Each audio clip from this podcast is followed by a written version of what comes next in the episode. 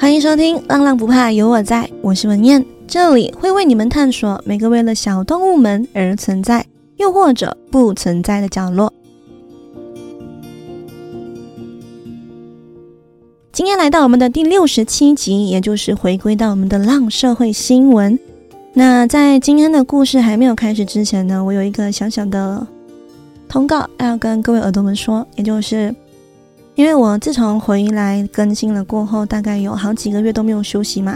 虽然中途有休息一两个礼拜，但是多数都是属于周更的情况，所以再加上年尾我要去旅行了，所以我想说是时候让自己放一个长假。所以今天呢，会是我们的告别前的最后一集。那我。我应该会休息一个一个月半两个月左右。那如果各位耳朵想知道我回来的时间呢，可以关注我的 IG，也就是 Long with You，那里呢会跟各位耳朵们更新一下我的回归的时间。好，那我们今天的故事呢是关于浪社会新闻嘛，一样先做一个小小的提醒。今天的这个新闻会比较沉重一点，但是结尾呢，我会以一个比较。温暖的方式去结尾，所以各位耳朵们可以听到最后哦。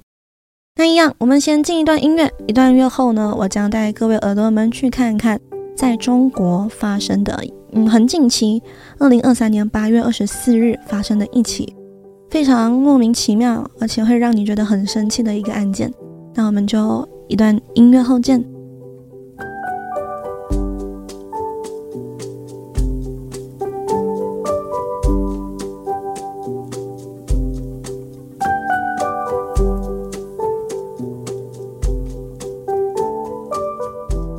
耳朵们回来，那我们就直接开始今天的故事啦。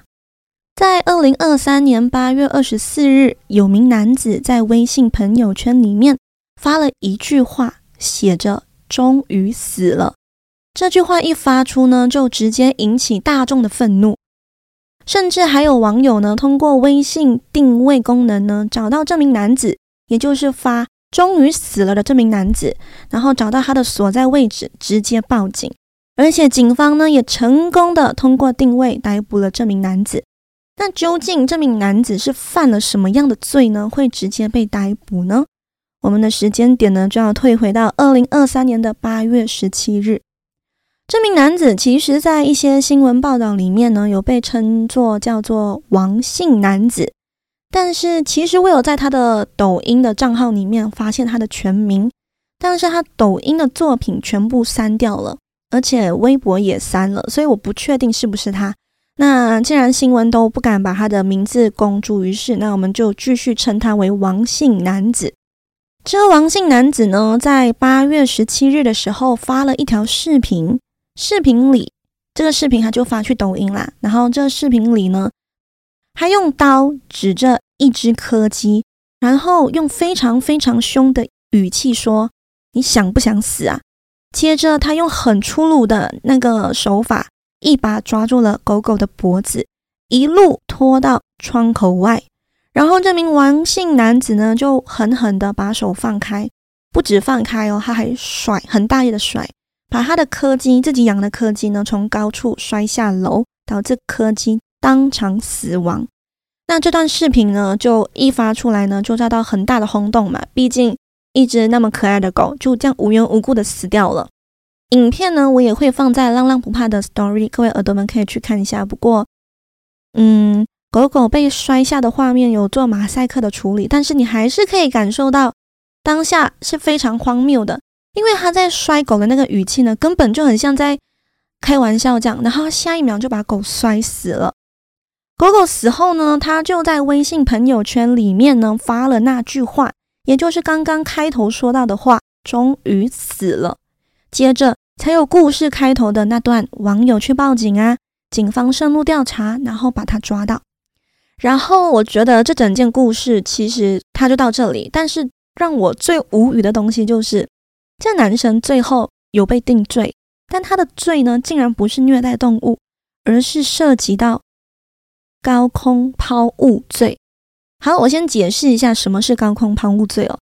嗯，在中华人民共和国的刑法罪名里面，根据中华人民共和国刑法第二百九十一条之二规定，从建筑物或者其他高空抛物品，情节严重的话，将处一年以下有期徒刑，或者是直接罚款，或两者兼并。那这男的他就被罚款，嗯，这男的就被以这个罪控诉嘛。然后现在的下文呢，我还不确定，因为我没有找到相关的资料，有说这男的他有没有成功被定罪。但是我知道。高空抛物非常的危险，甚至有可能会照到地下的人受伤。但你没有想过那受伤柯基的想法吗？他真的不用被定罪为虐待动物吗？这是我看了这个案件过后的第一个想法。我就觉得他把一个柯基这样子摔死没有理由，但他被定的罪居然是高空抛物罪，然后也没有再多加一个项目是。虐待动物罪这个东西让我觉得非常的问号，就是为什么会这样？所以我就去找了中国的一些法规，关于动物保护法的，然后我才知道为什么他没有被定罪。我去找了中国有没有相关的虐待狗狗的法令或者动物保护立法，结果我才发现，原来中国没有类似的法令。呃，也对啦，如果有的话，他们应该就不能够吃。狗肉了，对吗？根据《中华人民共和国刑法》中呢，目前没有虐待动物相关罪名。如果被伤害的宠物价值超过五千元，对方才有可能会被涉及到故意毁坏财物罪，而并非虐待动物罪。如果没有达到此标准呢，其实很多人都是这样子默默的就消失了。一开始很轰动嘛，像之前不知道大家还记不记得？我在第第几集有讨论到第几集啊？第五十七集的时候有提到那个杰克辣条虐待猫猫的案件。其实那个呢，到现在也没有一个下落，因为根本没有刑法可以处理它。根据刑法，也就是中国唯一一条针对小动物的法规，就是《野生动物保护法》。这个《野生动物保护法》里面呢，不管杰克辣条或者刚刚那个王姓男子，他们这样的行为呢，他们这样的行为呢，都很难被判刑。为什么呢？因为这项《野生动物保护法》里面就有说到，如果虐待动物的那个动物，你虐待的动物啊，是属于国家保护级别动物，或者是比较珍贵珍稀的动物，才有可能被立罪。那像是野猫、野狗，或者甚至是家里养的宠物呢，都没有办法定罪，除非你的宠物被其他人虐待，然后你去控诉他，才可以得到一些财物的赔偿，也不是他坐牢，而只是一个财物的赔偿，最多也只能做到这样。所以我看了他这个立法，我就大概能够了解到为什么中国那么多奇怪又很残忍的。虐待猫狗的东西会发生。不要讲马来西亚没有，马来西亚当然有，但是我不知道为什么，嗯，中国好像就很多这种会让你觉得非常扭曲的行为。为什么人类可以做到这种东西？那是因为他们没有针对性的罪可以定案。其实我觉得马来西亚有 二零一五年动物保护福利法，这东西还算是好一点，因为里面就有讲到。虐待猫狗的一些规则，大家可以回去听我之前的这几集都有讲到。但是中国真的就只是这个罢了，就是《野生动物保护法》，它根本就没有在对浪浪，尤其是浪浪或者是家里养的宠物，没有起到任何保护作用。所以呢，其实刚刚我提到这个案件呢，到现在都没有一个下文。那我相信，他也会像其他的案件，就这样子默默的沉入海底。然后受伤的柯基，赔上性命的柯基也就这样子，嗯，牺牲掉了。好，我们现在换一个角度，刚刚是那个有一个死白痴把自己的宠物柯基丢下楼，导致柯基当场死亡嘛。那我们现在来换一个角度看看，狗狗当它认定你是它的主人的时候，它可以做到多么的奋不顾身。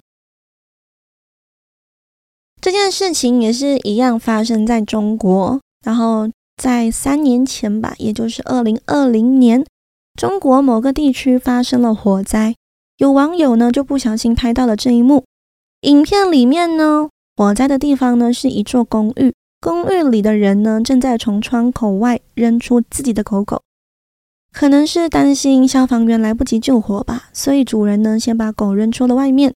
但是谁知道被扔出来的狗狗一落地就受到了伤，因为影影片里面就有拍到那狗狗连站都站不稳，它受伤了，但它没有做出任何的动作，它第一件事情，它一落地。他就冲回自己刚刚被主人丢掉的那个家，他想要回去那个火灾现场把主人救回来。